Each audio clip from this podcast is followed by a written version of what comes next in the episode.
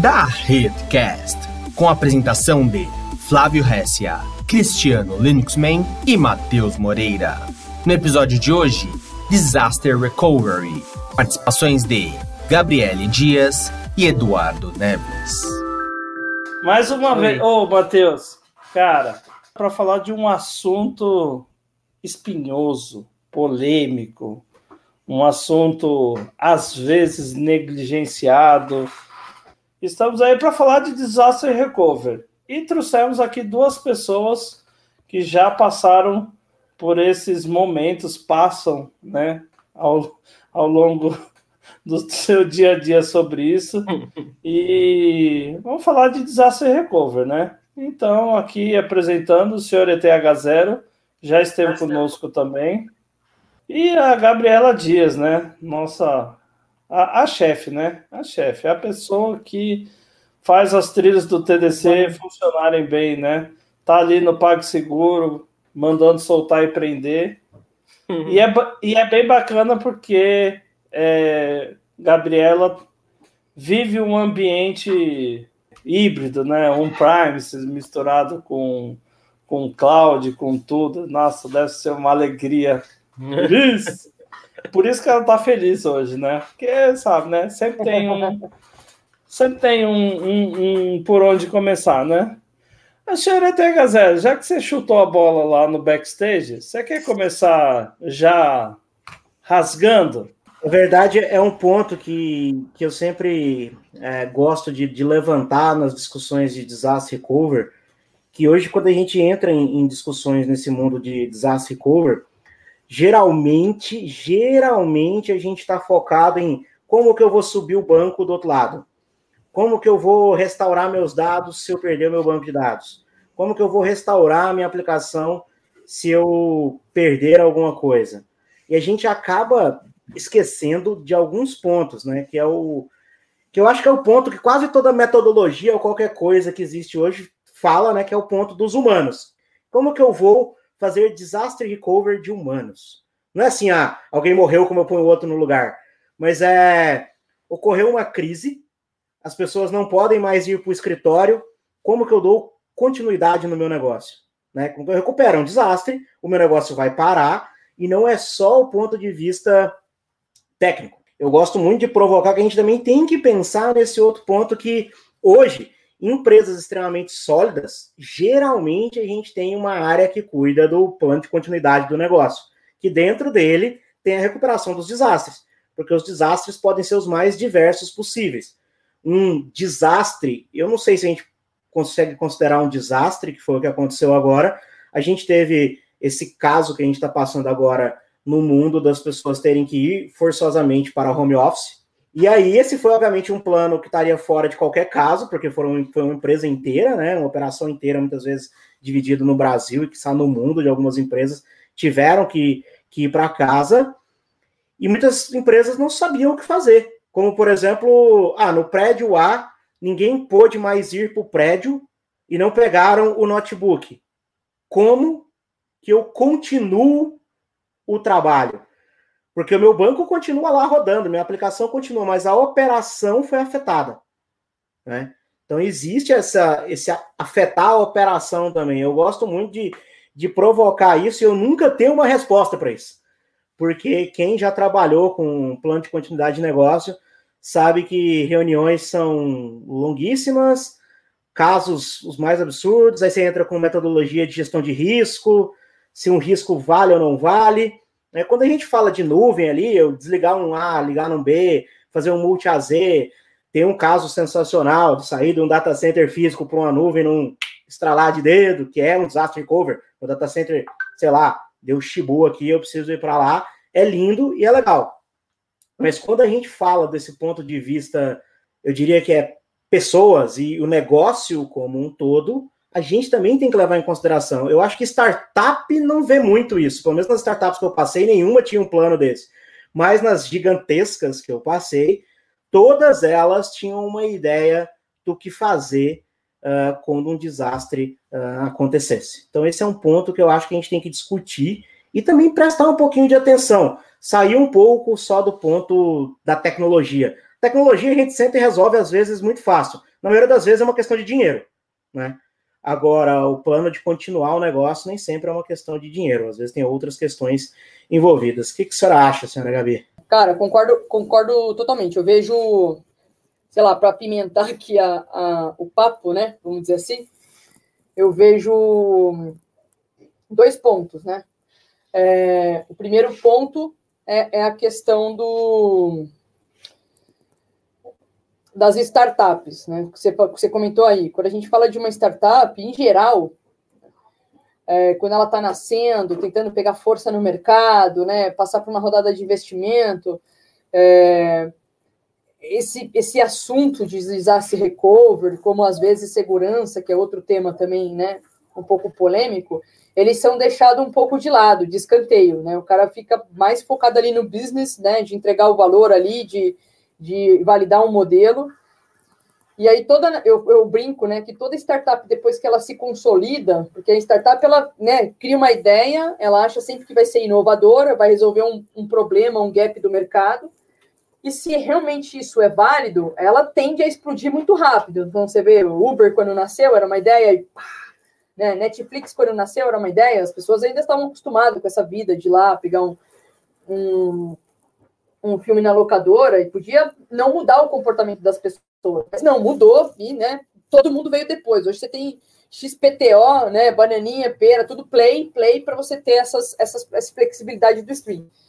É, então eu vejo que toda startup, ela, ela nasce, né, de, depois quando ela, ela encorpa e ela ganha ali é, força, ela olha para trás e vê tudo que ela negligenciou e aí ela tem todo um trabalho de agora vamos se tornar adultos né? E aí, obviamente, entra esse, esse plano do, do, do, do Disaster Recovery, PCN, né? continuidade de negócio. Um outro ponto, esse é um ponto que eu acho que é, é importante a gente explorar um pouco mais, né? Tá certo, não tá certo? Outro ponto que eu gosto de apimentar um pouco essa parte do disaster, né? do disaster recovery, né? É que hoje, né, a, a, forma como a gente produz tecnologia, a forma como a gente produz os, as nossas aplicações, né, a gente está indo tanto para um distribuído, por um híbrido, né, por um multi-cloud, por cloud híbrida, né, por, por microserviço, Kubernetes, então posso ter Kubernetes em um monte de lugar, e na verdade, né, é, Event Source, né, então eu posso ter aí pontos de presença de PubSub espalhados, que, que gera uma discussão interessante, assim, né, será que o Disaster Recovery, como a gente conhece, ele ainda é uma estratégia que vai se manter em pé, né? Eu, eu, eu, eu gosto bastante de acompanhar o, o, o Gartner e, ele, e essas predições, né? E essas tendências. E tem um, um, relatório que saiu esse ano que são as tendências de impacto na área de infraestrutura e operações em 2020. Né? E, e o primeiro, o segundo trend lá é exatamente isso, né? A TI híbrida, né? As coisas em tudo quanto é lugar, você tem on-premise, você tem na, na nuvem, você tem em multi-nuvens, né, versus o desastre recover como a gente conhece. Né? Será que ele não está sendo ameaçado à extinção? E você tem que começar a pensar mais numa estrutura muito mais híbrida, distribuída, do que essa coisa que a gente conhece né, do, do, do, do DR, né, de eu ter ali um, um, um, site de disaster recovery, eu tenho um plano de disaster recovery, quer dizer, se eu estou né, em vários lugares e eu estou de forma distribuída, muito bem monitorada, é, o que, que o plano, né, o, o, plano de disaster recovery vai me dizer? Porque, teoricamente, eu não, eu não deveria cair. É, na teoria, você está, entre aspas, imune a desastre, né? Ele teria que ser um desastre tão grande, tão grande, que acha que talvez o seu negócio fora do ar seria o menor dos problemas. Se a gente tratar aí de você estar tá um pé numa AWS aqui na Virgínia, um pé em São Paulo, um pé numa GCP em duas zonas, um pé numa Azure em duas zonas, um pé no Alibaba Cloud em duas zonas. Cara, você tem que cair o mundo praticamente para que você fique fora. Será que vale a pena nesse cenário e aí é uma parada, né? Pensar em disaster recover ou pensar em ter uma aplicação altamente resiliente, Sim. indo para a parte de, de tecnologia acho, como um todo. Viu, Gabi? Eu acho que. É, boa noite primeiro, né? Que eu cheguei, cheguei atrasado. Boa noite, boa noite senhor. Ô, Flávio, você que vem também do mundo é, cavernoso, né? Tá me chamando de velho, né? É, nós somos tiozão, velho, não tem jeito. Mas assim, você tá lidando aí com cloud todas essas coisas, afinal de contas, o, o, o Gabi e ETH0, nós temos um, um, campeão do Black Belt, velho, da AWS entre nós. É chique demais, velho. Ah, puxa saco essa semana aí. Tá é mais, velho. É não, é, cara, que deve ser, deve ser cabuloso os cenários que vem na mão. Então, assim, você que tá aí nesse mundo aí, nuvem, né? Vendo um monte de coisa. É, entra aí na, na polêmica e já insere desastre recovery. A, a, a Gabi tinha, tinha feito uma pergunta, né? E eu atravessei respondendo sim. Falou, será que esse mundo, é, que esse modelo de DR vai acabar? para mim a resposta já é sim, né? É, o que acontece é que você ainda tem o legado, né? O modelo antigo de fazer as coisas, né? É, é, não, as coisas não acabam e do nada, né? Acaba de um jeito e começa de outro, né? Tem um, um meio tempo, assim. Mas é, é até difícil a gente conversar, não sei se vocês já tiveram essa sensação, eu como estou né, em consultoria atendendo clientes diferentes, tal, mas você já deve ter tido essa sensação, até a Zero nem se fala, de você tentar explicar que uma estratégia é, seja multi-cloud ou uma estratégia multi-AZ, uma, uma, coisa simples, né, de AWS que a gente faz sempre, né, é multi, uma estratégia multi-AZ, cara, você tem um autoscaling, um banco de dados em, dois, em duas AZs, para mim é um parâmetro. É, para o mundo antigo é disaster recovery, se você para pensar, né? Eles chamam, eles entendem isso como disaster recovery. Aí tem que explicar, não, isso aqui é só uma funcionalidade, não, não, mas não é um disaster recovery, porque tem um data center adicional e tal. Não, se você quiser, você paga dois e tem dois. Mas em alguns casos você nem precisa pagar dois, você paga um e, né, se cair aqui, sobe lá e tal, tudo mais. É difícil para essas pessoas entenderem, não, mas é, é, DR, é DR ou é HA, né? E começa essas, essas discussões do, do sexo dos anjos, né? Não, mas é DR ou é autodisponibilidade? Porque para mim, não, isso é diferente. Outro dia, um cliente enterprise me deu uma dura, sabe? Assim, me dando uma bronca, falando assim: não, o que você está falando é HA, não é DR. Eu falei, é, mas são data centers distintos. Aí bugou, né? A cabeça da pessoa bugou, assim, falou assim: não, como assim, né? Na prática. Para mim, eu acho que assim, isso está com dias contados. O que vai sobrar, na verdade, é, é eu não gosto muito desse, dessa palavra, mas é processo, né? No final das contas, o que vai é, é, o que o TH Zero estava falando no começo, é assim, como a gente lidar com essas coisas, como a gente fazer com que as coisas funcionem, como a gente fazer que a teoria do iceberg, lá eu chamo de, é, eu, eu me apoderei do nome lá de segurança da informação, do termo de segurança da informação, da teoria do, do iceberg, né? Você vai deixando tudo que tinha, tá só uma pontinha ali, deixa tranquilo, né? Aí você, a startup sobe, aí quando começa a ter volume, vê que não pensou né, na, na nesse, deixou uns pontos para trás e tal. É, mas o, o, eu, eu, Hoje eu, eu creio que é muito mais processo, né? Exemplo, né? Eu já, já toquei muito BIA, né? Quando a gente cria lá o BIA, a gente vai fazer o plano de continuidade de negócio, que a gente cria lá quais são os, os possíveis desastres e os impactos, né? Quem se lembra da pandemia, né? Acho que eu só conhecia a pandemia do BIA, que ela estava lá no final, né? Probabilidade próxima a zero, né? Quase nula. Ninguém nunca considerava esse tipo de coisa. Estava do lado de, sei lá, desastre solar, né? E aí ninguém nunca, a gente nunca considerava esse cara e, bom, tá aí, né? Então, assim, é muito mais um processo, aí entre pontos que, que o ETH falou, como essa questão do, do deslocamento das pessoas, né? Então, e, e, eu tenho uma opinião com relação a isso também. Mas, assim, tem muita empresa, principalmente que, que, que vem do modelo mais tradicional, né? E até algumas startups que ainda não, não se habituaram com isso, mas que não estavam preparadas aí para o Zero Trust, para estar tá pronto para trabalhar em qualquer lugar tal e tudo mais.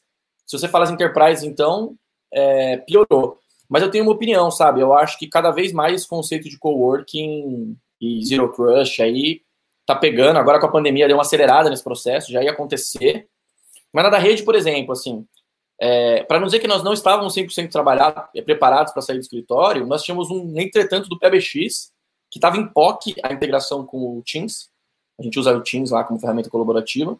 A gente tinha acabado de migrar do, do G Suite para o Teams e tal, é, e não estava integrado ainda apesar da gente poder usar via softphone também, né? tinha um plano, um, em poucos dias a gente poderia operacionalizar, mas não estava 100% operacional ainda tal. Mas tirando isso, cara, a gente sempre trabalhou de casa numa boa. Tirando a questão do atendimento, lá de ligar no telefone lá na, na URA, cara, a gente estava preparado, assim, eu trabalho de casa igualzinho, porque mesmo no escritório, conecto na VPN e tal, tudo, tá no mesmo. Eu acho que as startups têm muito isso, né? Pelos produtos não estarem mais no escritório, né? Então a startup tem muito isso, assim, é, é muito mais fácil a galera não ficar presa nas amarras do escritório, né? E eu acho que isso aí é, um, é uma coisa que cada vez mais está acabando. Mas nós temos um ponto importante ainda, que é a questão do próprio PCN, né? Que eu acho que não deve deixar de existir, né? O plano de continuidade de negócios, que não significa não cair, significa ter um plano, né? Esse é o ponto que eu acho, que é uma discussão que eu tinha. Eu participei também dessas coisas de BIA e sentar, comitê, de fazer aquele monte de coisa. É, e uma coisa que a, gente, que a gente sempre batia era que no plano de continuidade de negócios, você pode ter lá que se tal coisa acontecer, a sua continuidade vai estar afetada. Isso só precisa estar claro. Para que depois alguém tome uma ação. Se eu falar que eu vou levar três dias para recuperar algo, isso não é ruim. Eu vou ter que analisar e falar assim, cara, aqui, ó, três dias para recuperar isso impacta no meu negócio. O investimento para eu cair para um dia é X. E Por isso não é um plano de continuidade de tecnologia, né? É. Por isso não é um plano de continuidade de tecnologia. Né? Exatamente. O negócio então, tem que dizer quanto custa ficar fora três dias. Porque pode, pode ser que o negócio vire e fale assim, custa menos do que você está querendo do, do, que você está querendo gastar para deixar no ar. É, então, fica três dias fora, entendeu? É isso que a gente tem que botar num, numa balança que que eu acho que tem que ser, que ser colocado. E eu queria jogar uma bombinha aqui, assim, ó, agora, que assim, DR parece coisa de velho. Hoje, se a gente tivesse que sair com uma parada aqui, eu vou nascer numa startup. Agora, eu tenho que pensar em DR ou em resiliência? Eu vou investir a grana, que talvez seria em DR, em, em multi-cloud, resiliência e tudo isso, ou eu subo e vou no bom e velho DR? O que, que vocês acham dessa parada aí? Eu tenho uma ideia que eu sou o cara fascinado pela resiliência, né? Mas vamos ver o que a gente discute aí. Cara, eu, eu ainda não, não consegui, né, ter a experiência, é, talvez até por foco de carreira tal, mas eu não consegui viver uma experiência de uma startup nascendo e ela, e ela nascer sem legado, né? A última startup que virou unicórnio que eu trabalhei, sem ser a que eu estou hoje, né? A gente tinha poucos anos de vida e a gente já tinha um legado, um monolito é, que a gente estava percorrendo, porque é, às vezes o time né, que você tem para pôr sua ideia, para não te deixa. É, e eu acho que é óbvio, se a gente está falando de uns quatro, cinco anos para trás, né? Diferente da realidade de quem está nascendo hoje. Eu acho que hoje quem está nascendo Talvez não vá ter, mas eu, eu, eu, eu, eu participei, por exemplo, de uma reunião, uma época que eu trabalhava numa consultoria, né? E o pessoal ali, eu lembro, estava no cliente, o pessoal ali bravo, falando, né? Não, mas o legado, a gente estava tentando ir numa estratégia ali de, de microserviços, instalar uma plataforma de orquestração de microserviços e tal. E eles falando de legado, e eu fui super inocente, né? E falei assim, gente, é toda empresa, né? Ela, ela tem hoje em dia o desafio do legado, do monolito. E aí a mulher lá, que era diretora de tecnologia, ela falou: Mas nós somos uma empresa de dois anos.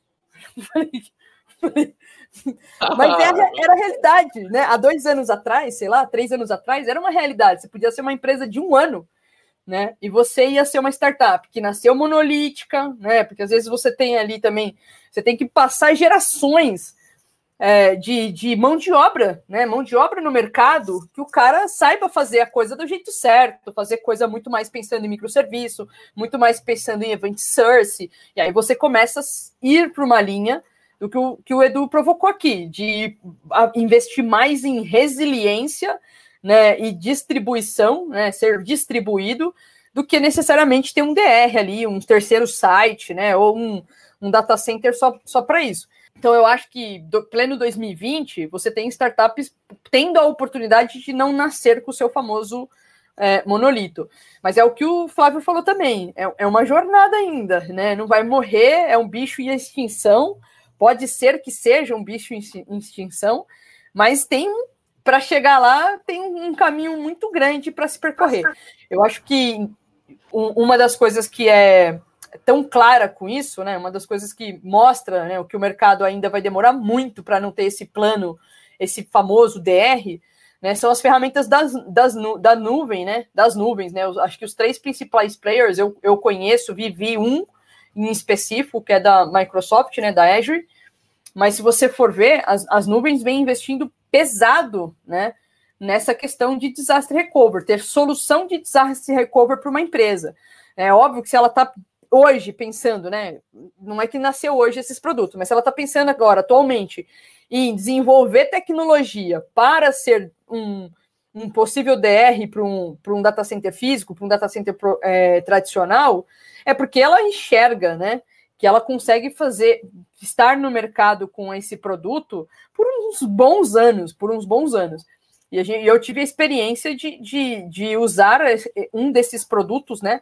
Que é o ASR, que a gente chama, né? Que é o Azure Site Recovery, de você ter todo um DR, ter todo um data center na nuvem, né? Ele está espelhando todo o seu data center on-premise e você piscar o olho e você ligar do outro lado, simulando um DR de verdade, né? Que nesse caso eu usei essa ferramenta para levar um data center inteiro para a nuvem. Né? Então eu não estava ali conectando ele para ser meu DR e os dois ficarem sincando, vamos dizer assim.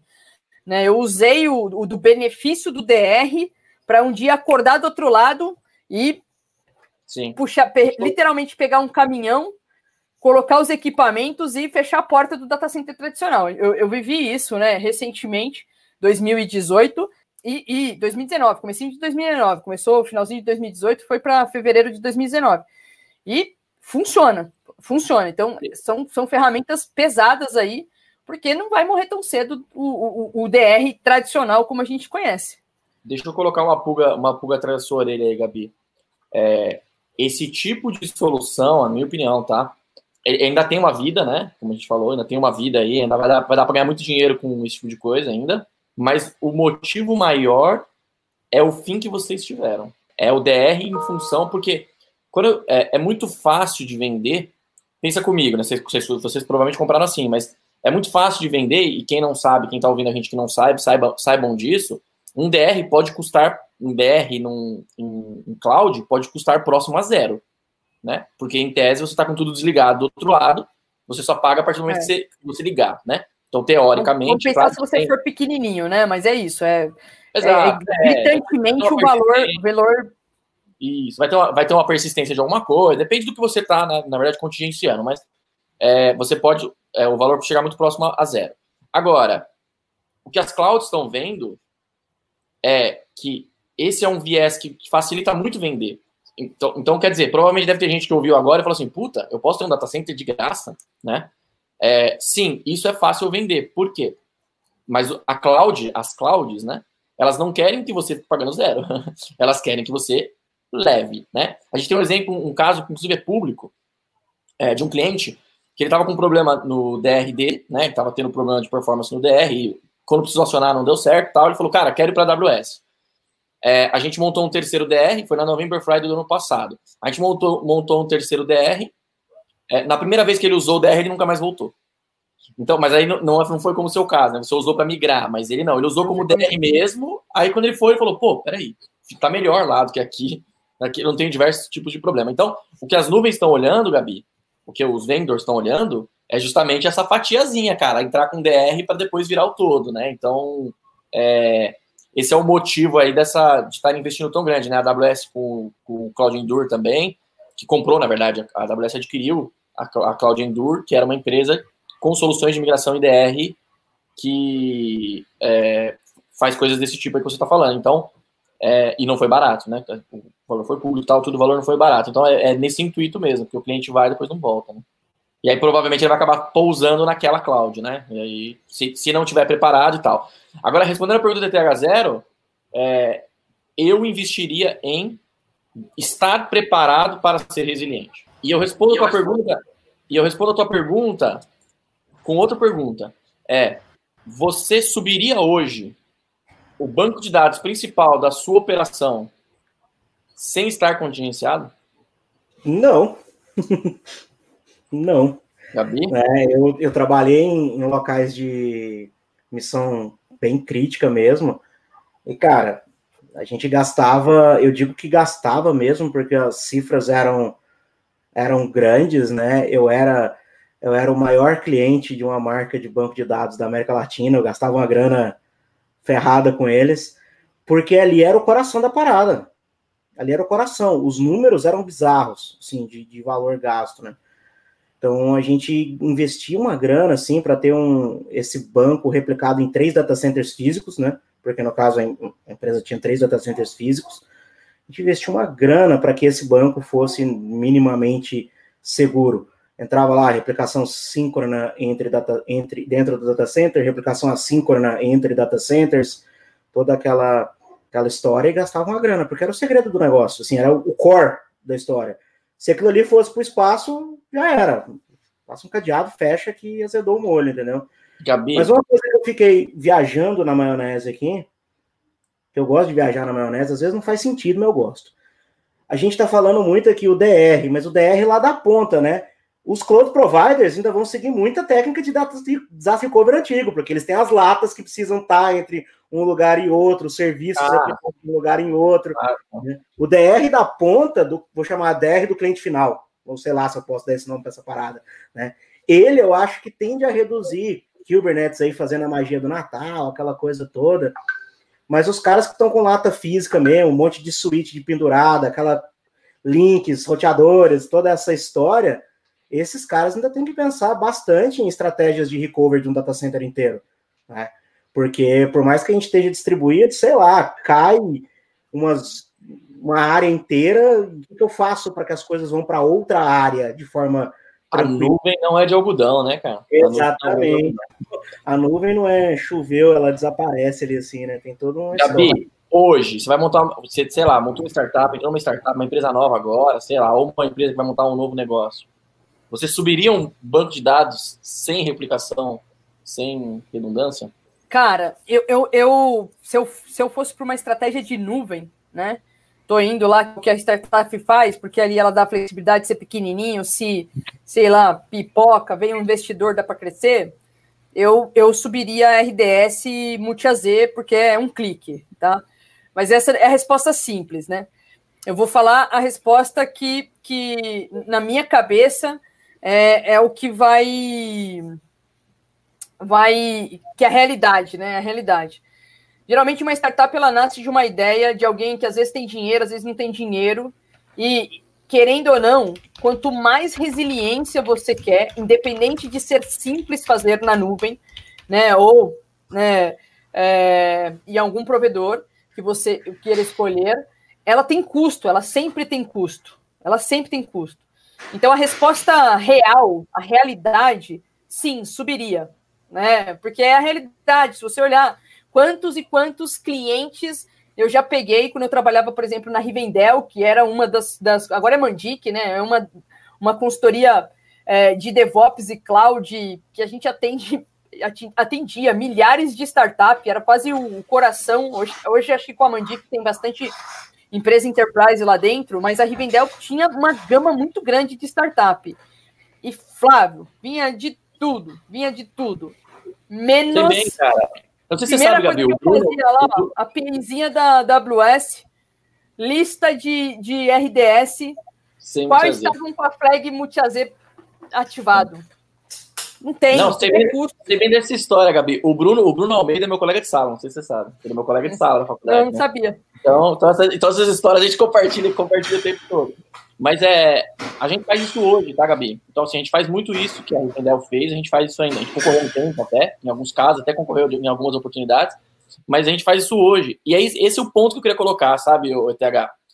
É, depende, cara. Depende do teu negócio, porque assim, você já parou para pensar quanto custa o multi-AZ? Cara, ele custa o dobro, às vezes, de 80% da sua operação, é, do, do, do teu custo ali. Agora a pergunta é: quanto custa se porventura você precisar recuperar o seu point in time, seu RPO lá de, sei lá, 5 minutos, que você perdeu 5 minutos de dados, e 10 minutos, e sei lá, 30 minutos, vai, de banco de dados fora? Às vezes, muitas vezes, a gente vai no automático. Pau, porque eu entendo que você falou, né, né, TH? Você quis dizer, não, pô, tem que ter seguro, tem que, tem que ter essa segurança tal. Mas pensa comigo, a gente, a gente se vicia nesse automático. Se não tem multi tá errado. Na verdade, nesse esse exemplo da RDS, né? É, é, é, eu já penso um pouco diferente, sabe? Às vezes o cara tá gastando uma fortuna com algo que ele nunca usou para evitar gastar algo que muitas vezes beira zero. Né? Teve um caso de um cliente que eu falei exatamente isso, cara. Banco de dados Oracle violento. Ele estava tentando destruir o banco de dados Oracle, mas não estava conseguindo, né? Estava com dificuldade de destruir. Mas boa parte ele já tinha estratégia em outras, em outras arquiteturas. Ele já tinha uma réplica num banco de dados é, open source, então ele, ele já estava via CDC sincronizando, já tinha o dado em, outro, em outra base. E ele tava lá com o multi habilitado no Oracle, puta grana.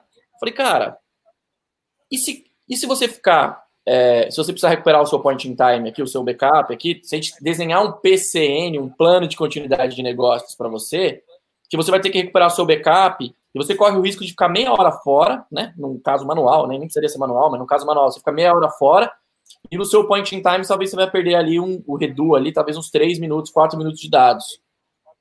O cara parou, pensou, pensou cara. Então, nesse ponto. Esses dados não teria tanto impacto. Às vezes eu fico fora por muito, por, por muito menos grana, sabe? Às vezes eu fico fora por muito menos grana, né? Antes de você falar aí, deixa eu só fazer um, um, pontinho rapidinho aqui. Esse é um ponto que eu acho que é um ponto de, de vício que você falou bem interessante. Meus últimos cases sempre foram de monstros. E o monstro, um, um recover de um point in time no último lugar que eu passei, transtorno em boa parte do Brasil. Porque modelo do banco, escolhas erradas no passado, toda aquela, né?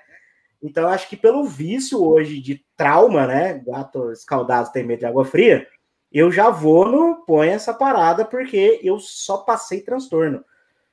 E, por exemplo, nesse case que eu falei que a gente tinha Oracle no mesmo data center, Oracle entre data centers e tudo, ali era fino, mas as cifras são da casas de quase centenas de milhão. Entendeu? Não, você está falando negócio, sacou? Aí você está falando negócio, entendeu? Quem tem que mandar na parada é o negócio. É a, primeira, a primeira live que a gente fez junto, né, TH? A gente falou isso, o Cris brigou comigo. Agora tá aqui na minha casa, Cris, vou falar negócio, sim, senhor. O, o, o que manda é o negócio, cara. Porque né, se, se o negócio é milhões, se o negócio é milhões, cara, é, aí você pode gastar milhares, né? Sim, agora, é, se, é, agora, se o negócio é centavos, né? Você vai gastar mil, milhões ou milhares, né?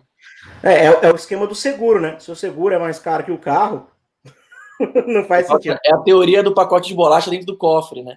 Você tem um cofre para guardar um pacote de bolacha, né? Um cofre com digital para guardar um pacote de bolacha. Cara, vale menos que tá dentro do que o sistema, né? É. Manda lá, Luxman, perguntas, colocações. É, eu acho que esse é, a, é o negócio. Não, te, temos aqui um, um, mega comentário, né? O Alves Oliveira colocou: acho que uma coisa que as pessoas não entendem nessa relação de HA, o dono da bola entregou a idade, né?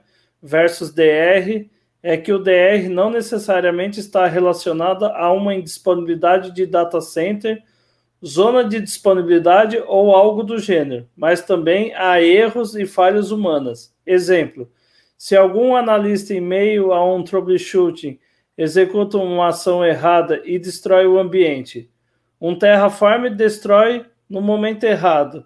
Como é a recuperação disso? O DR está interligado a mais conceitos com o próprio IAC hoje em dia, que é Infrascode, né? É, mas eu, é, eu acho, aí eu queria ouvir a opinião de vocês também, mas assim, eu acho, esse é um conceito meio VMware da coisa, né? A, a, a forma que a VMware definiu aí, mais meio que ou, ou, ou, colocou nas suas literaturas tal, tudo mais, né? É, mas eu acho que assim, esse, esse conceito de regionalidade e tal, já não, não faz mais tanto sentido, eu acho, né? Assim, eu acho que é, talvez isso fizesse sentido um pouquinho, um pouquinho alguns anos atrás, né? Não, vocês não têm essa, essa mesma sensação que hoje está meio que tudo, tudo misturado, por exemplo.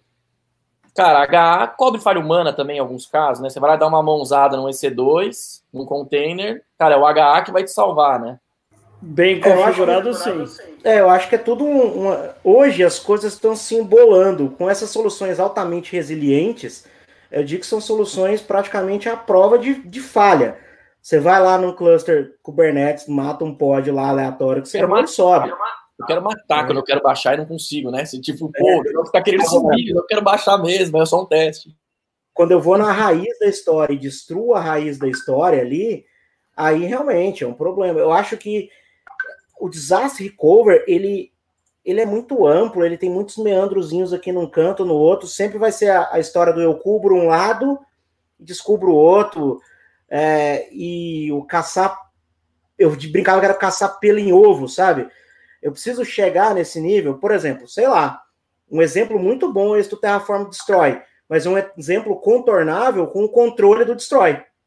Né? Eu, eu mitigo o risco. É exatamente o que eu ia falar, né? O, né? O gasto que tem, a energia que você tem que gastar não é em ter um, um lugar pronto para que se você der um terraform destrói, você conseguir ir, né? Aonde você tem que gastar sua energia é o fluxo de quem decidiu escrever um terraform destrói até ele ser de fato deployado em produção. É ali que você tem que, você tem que atacar, né? É, então, você não deveria, né? todas as crises, por exemplo, que eu entro na empresa, né? Na hora que a gente vai fazer um pós-mortem, a gente quer atacar ali, né? Ah, o cara fez um, fez um PR e o PR pá, destruiu. Como é que eu faço esse PR não ser destruidor? É, é óbvio que é, na hora que você, até na hora que você vai fazer infraestrutura como um código, você já tem que pensar em resiliência. Então, você tem um terraform que mata, um destrói, que mata tudo, já está estranho esse seu terraform de um milhão quatro, monolito, esse seu terraform monolito. Eu lembro uma vez que eu fui fazer uma entrevista com um rapaz, né, e ele estava ele tava ali, né, todo nervoso e tal, e aí ele quis mostrar ali, agora eu não lembro se era Ansible ou se era Terraform, mas ele estava assim, nossa, a gente tem lá, a gente está criando para nascer o produto inteiro em outro lugar, com Terraform. E o nosso código tem 1 milhão 450 linhas. Aí eu já olhei assim e falei: tô com medo. Tem certeza que vocês estão usando Terraform direito, né? Ou vocês estão criando a melhor estratégia de você fazer isso, né? É, porque aí sim, você tem um, um negócio que você dá enter e pode nascer tudo, mas também pode matar tudo. Então tem que tomar um certo cuidado. A infraestrutura como código, ela também não pode ser monolítica, né? É, esse é um ponto bem importante que, que eu, às vezes eu brigava, brigava assim, né? A gente entrava em discussões dentro da empresa que vale custo da recuperação ou do controle para que o problema não ocorra? Eu consigo mitigar de verdade o, o problema? Então, por exemplo, um Terraform Destroy é, é, foi um ótimo exemplo, porque eles, dependendo da política que eu dou para a pessoa meter um Terraform daqui e destruir, ou eu faço isso num pipeline de entrega contínuo ali, e eu tenho checks que não deixam um Destroy passar, que não deixam um create muito doidão, colocando algumas máquinas passar. Eu passo a checagem para um outro lado para conter a chance de um desastre aqui, porque aqui o custo é caro demais de retornar e aqui o custo é mais barato de controlar. Entende? É, volta de novo no negócio, é onde está o custo que eu vou investir mais. Se aqui eu vou gastar X horas de pessoas trabalhando que vai dar, sei lá, 200 mil, e para recuperar é 50, deixa destruir, bicho. É 50 conto para subir, é mais fácil. Eu subo. Exato, exato, exato. Fala aí, fala aí. Gabi, qual é o RTO e o RPO do ASM? E outra, já emendando, esse DR foi feito com lift and shift? Tá, tá, tá querendo puxar o, o case lá, né? É, não sei, perguntaram aí. Tá querendo, o pessoal tá querendo desenhar aí na cabeça, aí ficaram curiosos. Perguntaram aí, eu só tô. Eu, eu tô aqui amando dos internautas, entendeu? Boa, boa. Gente, esse case é. Só vou contar resumidamente, né? Conto o milagre, mas não conto o santo. Mas eu vou contar resumidamente o desafio lá. 2008, 2008 LinkedIn, já, já esquece, esquece. né? É, é a mesma coisa falar, né? Um grande banco amarelinho, né, galera? É, o case ali, né? O desafio do time era a gente é, des desligar um data center inteiro on-premise e, e, ligar ele na nuvem, né? O game, né? Vamos dizer assim, né? Era você conseguir fazer isso da maneira menos impactante da face da Terra. Seria como desligar a luz de um lado, ela, ela ligar do outro e nada mudou, sabe? Eu, eu, eu, quando eu entrei nesse projeto, eu nem imaginava que isso era possível, né? Tecnicamente falando, se isso era possível. Bom, resumo da ópera, né? A gente usou a nossa nuvem para onde a gente queria ir, então por isso que nós usamos a ferramenta ASR lá, né? Que é o Azure Site Recovery. É, a nossa nuvem era de destino era Azure e a gente foi numa linha de desligar de um lado, né, basicamente lá no aggregation e cortar o, a conectividade do data center com nossos outros data centers, né, com os nossos outros players de nuvem e e ligar do outro lado. A gente até chamou de bolha, né? A gente levou para uma conta só e tal. E foi uma virada, foi um, um, projeto de um mês e meio, que é tempo recorde. A gente foi para um evento interno da Microsoft, mostrar esse case. Eu, eu conheci a presidente Brasil da Microsoft na época, porque a gente foi um trabalho de um mês e meio, muita gente envolvida, não tenho dúvida, todo mundo engajado da companhia, rede, monitoramento, né, segurança, muita gente envolvida, muita gente envolvida. É, um trabalho de um mês e meio. A gente desligou o data center numa sexta-feira e, e, religamos ele, né? Religamos ele na, na Azure, mesmo IP, mesmas regras de firewall, exatamente igual, exatamente igual.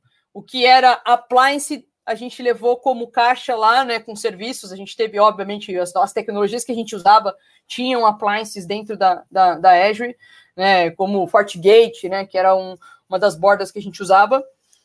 A gente desligou no aggregation um lado e tinha que ser dessa forma, é o data center inteiro fora, porque eu ia chavear o mesmo IP. Eu tenho empresas que não fazem dessa forma, né? O Azure, o Azure Site Recovery ele permite que você crie uma outra, né, uma segunda, um DR mesmo, e aí você liga lá. Então a gente deixa tudo sincado, tudo sincado, então fica ali. Na hora que você desliga lá, você aperta basicamente um botão, tudo sai Dá ligando. E aí a gente foi de sexta-feira à noite. Lembro de ter voltado para casa na época, né? No, no, no domingo, meio-dia, duas horas da tarde, né? Que eu, eu até me dei o luxo de assistir, eu lembro nitidamente, porque marcou, né? Marca a vida esses projetos. Eu lembro de ter ido assistir um filme no cinema no domingo à noite né? E segunda-feira estava lá e. Risco zero alto, impacto, hein? zero impacto? Risco... Impossível, né? É um negocinho, outro ali. Risco alto em ter perdido esse ingresso. Aí, aí. Você deve ter comprado com antecedência, deve ter comprado com antecedência. Risco alto você ter perdido o ingresso, hein? Não. Eu peguei e fui, né? É, risco alto. Não, risco total. Teve, teve emoções no meio do caminho. A gente estourou a limitação de, de Venete. Aí fomos descobrir que a Venete queria levar só era um ambiente, aí liga pro cara do ambiente, cara, a gente pode levar dentro desse ultravelã, né? Porque a gente foi exis, exis. É, então foi um, foi um final de semana, talvez um dos finais de semanas mais é, marcantes e, e, desafiadores da minha vida, mas, meu, com, com, com, com direito à medalha de honra ao mérito no final. A gente desligou o data center na, na quarta-feira, a gente entregou na segunda, na quarta-feira já tinha caminhão lá, né? Já tinha um cara lá nos Estados Unidos, nosso data center era nos Estados Unidos, já tinha um cara lá, já tinha viajado, tinha que dar, tinha que dar certo, você entendeu? É aquela migração que tem que dar certo, porque o cara já estava nos sim. Estados Unidos, já tinha alugado caminhão, cara, pressão do caramba, mas funciona, é, é, é, é sensacional. E, e, esse negócio que você falou, né, do custo quase a zero, né? Basicamente, essas soluções elas, elas é, você paga por. Por isso que eu falei, depende do tamanho da empresa, né? Você paga por é, agente sincando, né? Porque ele chupinha ali, no nosso caso, né? Ele gruda ali no seu VMware e vai chupar tudo que tem lá. Então você paga por agente sincando o valor ali tabelado e você paga pela volumetria do sync. Então, no caso, você acaba tendo um custo significativo dependendo da sua volumetria. A nossa era é, significativa. Então, você paga a volumetria, óbvio, você está usando ali os storages, né, para sincar tudo. Mas a solução é fantástica, porque ela conecta, né, são agentes que você tem que instalar nas, nas máquinas inteiras e tal, mas ela conecta basicamente na memória, né? E ela fica passando as instruções que você vai, depois que ele sinca a primeira vez, tudo que é atualizado naquela máquina, ele vai pegando já direto de instruções que é enviado para a memória. Então ele pega o dado ali e ele, ele replica do outro lado. E a gente levou plataforma de container, né? Nossa plataforma de container ali, é, a gente levou essas máquinas assim, a gente levou muito banco de dados, né? Banco de dados é um negócio que não é um, um processo rapidinho de apertou o botão, tá lá, né? Dado sempre é um desafio, mas coube numa janela de, de, de final de semana. É um negócio. Sim, e vamos lá, né? Sensacional. Vamos lá, né, Gabi? E vamos lá, Gabi. Fazem dois anos, né? Então, assim, de lá para cá, até muita coisa melhorou, certamente é. no SL também, outras soluções e tal. Com é, certeza. legal. Eu ia fazer um comentário, a gente estava no painel do TDC ali de cloud, né? E uma da, acho que uma das perguntas lá foi mais ou menos essa linha, né? De quando você inicia uma jornada, uma estratégia para cloud, e uma delas é, é, é, você repensar no momento que seu data center está, né? Todo data center que a gente já teve a oportunidade de administrar ou participar, né? Ele tem um ciclo de vida ali. Então, é, é, contratos vencem de locação de espaço, né? Você tem é, garantia de servidores e storage, então você tem um ciclo. E em geral esse ciclo é meio próximo, porque você compra um data center e né, para equipa cinco anos, três anos, aí vai depender um pouco do que você pôs lá dentro. Então você tem esse ciclo, né? Nessa análise, nesse momento de ciclo que você teria que reinvestir tudo, praticamente as coisas de novo, né? Porque muitos dos equipamentos não vão ter suporte e assim por diante. Esse é um momento bom de você de você olhar. É óbvio que se você tivesse um cenário ideal, você põe no tempo ali, ó, nossa, o data center vai vencer, ou vai ter um ciclo, né, de um grande investimento nos próximos dois anos, você começa a tentar fazer uma estratégia de modernização de arquitetura tal para levar para algum lugar se você não vai, obviamente, é, ficar do mesmo tamanho olhando para data center. Se você não consegue fazer isso, é o momento, às vezes, e ali foi assim, um, um, uma das da, da, dos motivadores, por exemplo, você vai nessa estratégia, que eu já vi grandes empresas, né? Quando eu estava na Accenture, eu participei de algumas empresas até grandes e tradicionais, então você vê que é bastante comum, de vamos, né? Porque aí você faz ali, obviamente, o, o, o, o ROI, né? O quanto você vai ter que investir para o ciclo do seu data center, o quanto que vai colocar lá na nuvem, e as nuvens elas te ajudam, é o que eu falei, né? Elas, elas estão interessadas no seu longo prazo. Então, ali a gente teve muito apoio, investimento, sabe, financeiro, né, de benefícios dentro da nuvem. Você tem grande coisas, e não é que elas estão te dando uma armadilha. Na verdade, elas estão pensando em você em longo prazo e você também está se pensando em longo prazo, porque administrar um data center, e às vezes, dependendo do seu tamanho, você levar seu workload para a nuvem, você tira um monte de, de, de custo também. É, é, são contas e contas, né? Vamos falar assim, são contas e contas para fazer. Não, não, não é, é, Depende de cada cenário, mas é muito, muito comum você ver isso. Então, a, a, estratégia geralmente das empresas, né, nesse momento, às vezes é ir do jeito que tá, né, e aí lá Total. ter um plano ali de um ano de modernizar, simplificar, organizar, porque às vezes você está dentro do data center, você não é muito organizado. Então, eu lembro, por exemplo, nesse caso, quando a gente foi, a gente foi Aziz, mas só nesse plano de, de, cara, será que a gente tem que ir do jeito que a gente tem que ir? Então, a gente fez toda uma análise de capacity. Então, muito workload, que aqui era X gigas, X processadores, lá já não foi assim. Né? O resize já rolou, né? Nessa brincadeira, a gente, meu, desligou mais de 300 servidores, para você ter uma ideia, porque essa é a, é a cultura, às vezes, do data center que você já pagou, né? Você está usando ali, você não, você, não, você não tem um carinho de entender se você está desperdiçando o recurso.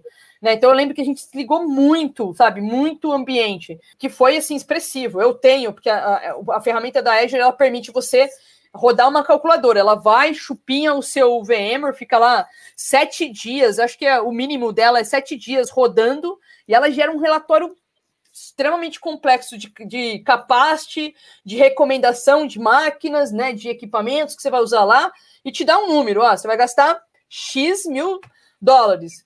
E eu lembro que eu fiz isso da primeira, né, na primeira, assim, né, bruto, e o quanto a gente foi. E eu tive que defender esses orçamentos. E a gente foi muito mais barato do que do que o primeiro Discover que ela fez, por exemplo. É essas ferramentas têm certa inteligência, né? É, tem várias, né? Várias ferramentas, inclusive a, a, as próprias cloud tem algumas, tal, mas também tem ferramentas terceiras. Mas essas ferramentas, por mais que elas tenham certa inteligência, elas não são mais inteligentes ainda do que nós, né? Então, às vezes, a gente faz uma estratégia ali de, pô, peraí, não, isso aqui o famoso R, né? A AWS chama de 6, agora viraram 7 R's. É você definir qual é o R que você vai utilizar. Agora já, falamos, já saímos de DR com uma migração, né? Mas é o R que você vai utilizar. Então pode ser o rehosting, simplesmente você levar, mas o ideal era o replatform, mas às vezes sai mais caro também a gente mudar toda a aplicação tal, tudo mais. Não tem time, né? Exato, às vezes, não tem, às vezes até sai mais caro, dependendo do caso, aí seria uma, uma coisa mais longo prazo. Mas a gente tem no meio do caminho, talvez, por exemplo, subir um banco de dados gerenciado né, no lugar. Você tinha um banco de dados aqui que rodava em Linux, rodava em Windows, agora você traz um gerenciado para colocar no lugar não tem impacto. Então tem um, algumas coisas ali no meio do caminho. existe até a possibilidade, pessoal, né, para quem, é, isso também não é, não é uma coisa tão específica de, nu, de uma nuvem específica, né, mas eu chamo de tecnologia staging, Gabi, eu não sei se você já, já lidou, mas tem o VMware on Cloud, né, que a própria VMware vende, vende solo, mas ela vende também com a AWS, com outros players, que, cara, o VMware on Cloud, cara, bruxaria, não sei se vocês já viram, o VMware on Cloud é bruxaria, cara.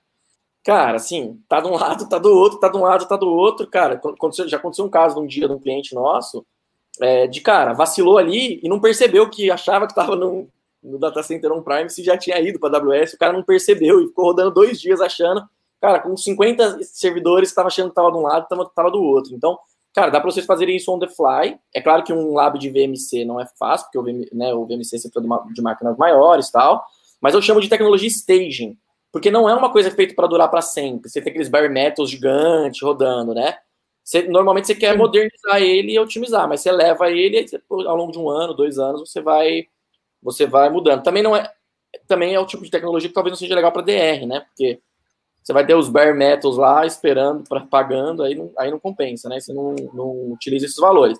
Vou colocar uma, uma parada aqui interessante para caminhar para o nosso fim aí da, da live.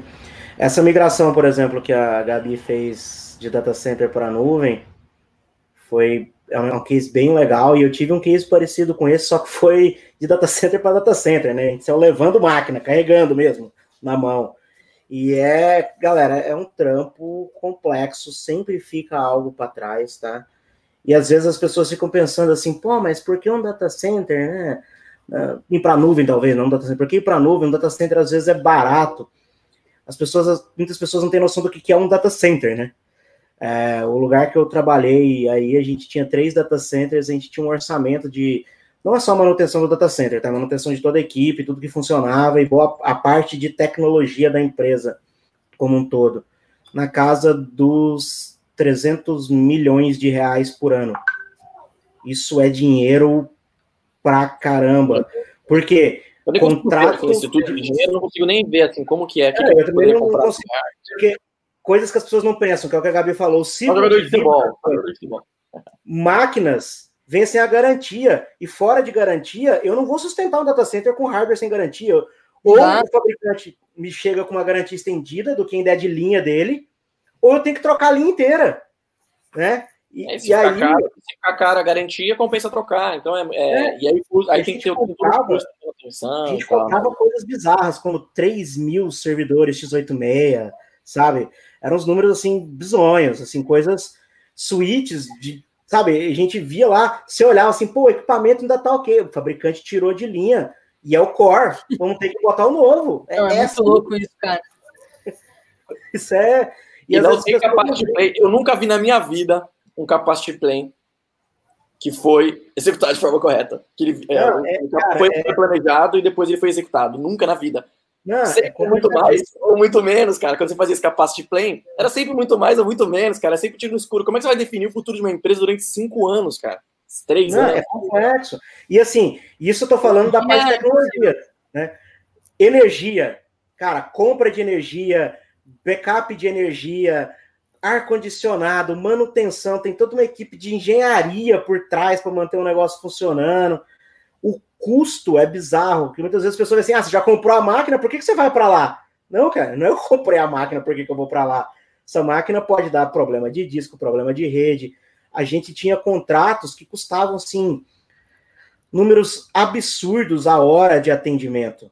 Porque a qualquer momento, se desse um problema, tinha que brotar um técnico com a peça lá do lado, assim, ele tinha que brotar praticamente. Unisys, né? A famosa Unisys, o cara do lado, o cara com o HD do braço. Parecia que brilhava. cara né? tudo entregando a idade aí, ó. ó Unisys, a gente, o IBM, Dell, Cisco, a gente tinha contratos absurdos com esses caras, assim, de tem que brotar aqui. Então isso tudo custa, você vê um orçamento de 300 milhões ano 300 milhões numa nuvem, dá para fazer uma brincadeira bonita. É, com o dólar do jeito que tá, não dá para fazer tanto mais, né? É, com o dólar do jeito que tá, a gente consegue subir dois RDS micro e tá tudo certo. Tá mais ou menos 300 milhões. E vai no DR, porque multi-AZ não vai rolar. É, ah, mas essa é a minha contribuiçãozinha pro final, só para dar aquele choque de data center que só quem administrou e viveu um data center sabe um caos. Cara, é eu vou te falar que eu não tenho saudade dessa época. Eu falo, dá preguiça. Eu falo que dá preguiça, cara. Dá preguiça você pensar em tudo isso, né? Fora a sujeira debaixo do tapete. Vamos lá, pessoal, né? Fora a sujeira debaixo do tapete. Falava assim, puta, o contrato no break. Oh, mas aí subiu, passou de 50% e tal. Então, cara, assim, era, era é, uma, uma outra realidade, né? O bacana é que, quando a gente fala de, por exemplo, de DR, né? Pô, mas tem DR, não tem DR e tal. O bacana é que essa, essas coisas que no final das contas às vezes acabavam meio que assim, putz, não sabia se funcionava, se não funcionava, né? Quantas vezes a gente não viu DR não funcionar, ou, ou técnicas de, de PCN não funcionar e tal. É, cada vez mais isso está sumindo, né? Isso está deixando de existir, porque, cara, com Kubernetes, por exemplo, você é testado em tempo real o tempo todo, né? Quando as coisas, as coisas falham, quando o deploy acontece, você já está testando ali o seu, o seu rolling update e tal e tudo mais, né? Então, é, a parte boa é essa, né? A parte ruim é que se a gente não tomar cuidado, a gente está pagando sem precisar também, né? Acho que tem que ter essa, a gente tem que ter essa noção aí de, de entender quando é necessário, quando não é necessário, é o que eu sempre digo, pessoal, esse mundo novo, ele traz grandes poderes, né? Mas como diria o tio Ben, a gente, a responsabilidade, a nossa responsabilidade agora é como, como gestor e até como operador de tecnologia é cuidar do billing, é cuidar da grana, é, é, entender o negócio mais, entende? É entender se o DR faz sentido desse jeito, daquele jeito, se.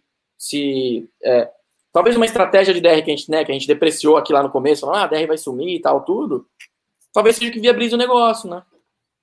Talvez o, o negócio só viabilize com um SR da vida, talvez numa estrutura ali, sei lá, você pagou por cinco anos seu data center, tá vivendo mais, o segundo ano, precisa ter um plano de DR, porque senão, sei lá, não vai vir investidor, alguma coisa. Pô, vamos meter um SR lá, deixar sincronizando, pagando quase nada lá do lado da, da nuvem e é, jogo que segue até a gente ir, ir modernizando para os próximos X meses, né? É, deixa, deixa o problema de garantia de hardware para o cloud provider. é, é, o Linux sumiu aí, volte aí, Linux Um Não, mas eu acho que é, é, isso. Eu acho que assim, o recado aqui é é cada vez mais pensar em resiliência de uma forma híbrida, distribuída, do que necessariamente o tradicionalismo ali do, do data center. Né? Acho que a gente vale terminar. Né? O, o, Gartner fala que 90%, 90% das, da, dos problemas, né, das causas raízes é, de resiliência em cloud hoje é a negligência das pessoas que, obviamente, estão provisionando os serviços lá, de não usar né, a, a, a, o benefício que as nuvens traz né, de alta disponibilidade, né, de multi-AZ e tal.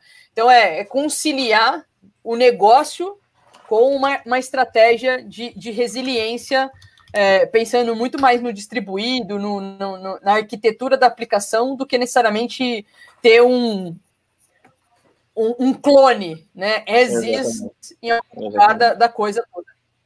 Voltar para trás é difícil. Agora, se você começou a fazer agora, fazer stateless, ler lá as premissas do que é uma, um microserviço, uma aplicação moderna, se é que se aplica ao seu negócio, mas se aplica a 99% dos casos, e seguir essas regras. Porque quando você começa a desenvolver uma aplicação nova, aí eu arrisco dizer que talvez seja o mesmo preço, até mais barato subir dessa forma, né? Agora, depois que já foi, aí voltar, aí, aí cai nos problemas que a gente tem, que as empresas atualmente têm, e tem que ter esse, esse tipo de estratégia aí de DR tradicional e tudo mais, né? TH0, é, obrigado demais. TH0, obrigado demais. Gabi, obrigado demais por compartilhar aí as experiências. O, o case aí, a gente está elaborando aqui, o pessoal já fez uma, um grupo aqui no Telegram, a gente está elaborando o case da Gabi, então vamos deixar público. Logo, logo, logo, a gente vai, vai ter uma página no Medium aí com o case da Gabi de 2020, todos os detalhes. É, obrigado demais. Mateuzinho, Cris, obrigado demais. Protocolo SIC, galera. Sininho, inscreva-se e compartilhe. Quem é novo por aqui já aprendeu aí protocolo SIC. Não, segue o jogo. Obrigado, pessoal. Valeu, Gabi, demais. ETH Zero falou, abração. Valeu. Você ouviu mais um episódio da Da Redcast, com a apresentação de Flávio Hessia. Acompanhe todos os episódios da Redcast nas principais plataformas de streaming.